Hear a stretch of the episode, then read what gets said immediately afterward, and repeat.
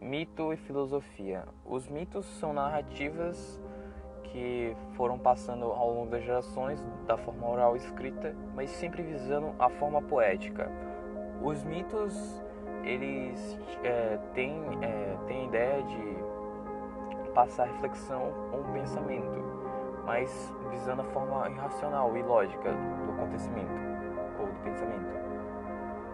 Por exemplo, a história de Édipo, se ele faz pensar se somos realmente senhores do nosso próprio destino, se trilhamos o nosso próprio caminho, ou se algum ser superior que já fez tudo para nós, que já tem um caminho traçado, de que o caminho que seguimos é o caminho desse ser superior, mas não tem como comprovar nenhuma das duas porque somos apenas seres terrenos.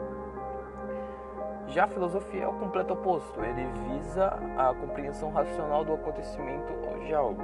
Tanto é que Isaac Newton, ele, ele, ele como princípio ajuda muito na matemática.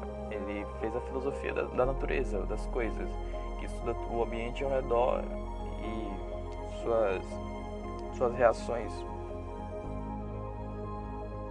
ser completamente opostos, o mito e a filosofia eles serviam a grupos sociais totalmente diferentes. O mito ele servia a as pessoas que eram fanáticos de suas crenças, de que tudo que acontece ou tudo que aconteceu foi a mano de um deus ou de deuses, de que existe, de, que existe um deus que controla tudo e a todos, que é onipresente e onipotente, ou que existe deuses que controlam cada coisa unicamente, como a natureza, o céu, a terra, a água, o sol, entre outros.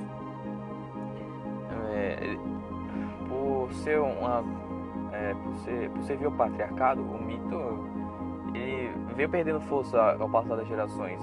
Não que hoje não existam mitos que as pessoas ainda acreditam. Por exemplo, de novo, a história de Édipo. Édipo rei está até hoje enraizado, na, enraizado não, nas culturas, como, é, como um mito.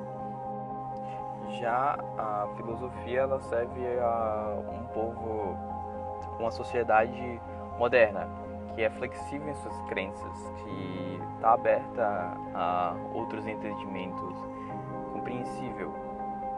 Por, por essa razão, ela foi uma digamos, um, pensamento que perpetuou durante muito mais tempo do que a mitologia. Não foi perdendo sua força, pelo contrário, foi ganhando ainda mais força com o passar do tempo, através dos descobrimentos, da, das novas tecnologias e etc.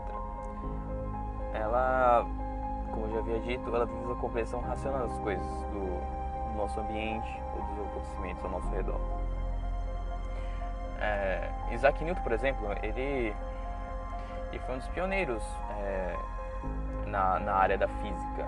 Foi ele que, que deu a ideia, o conceito de filosofia da, da, da natureza, que visava estudar ou compreender as coisas e o acontecimento que nos cercavam. Por isso é um pensamento que nos força a pensar e, ou seja, nos força a estudar ou criar teorias para compreender algo que não entendemos, completamente o oposto da mitologia.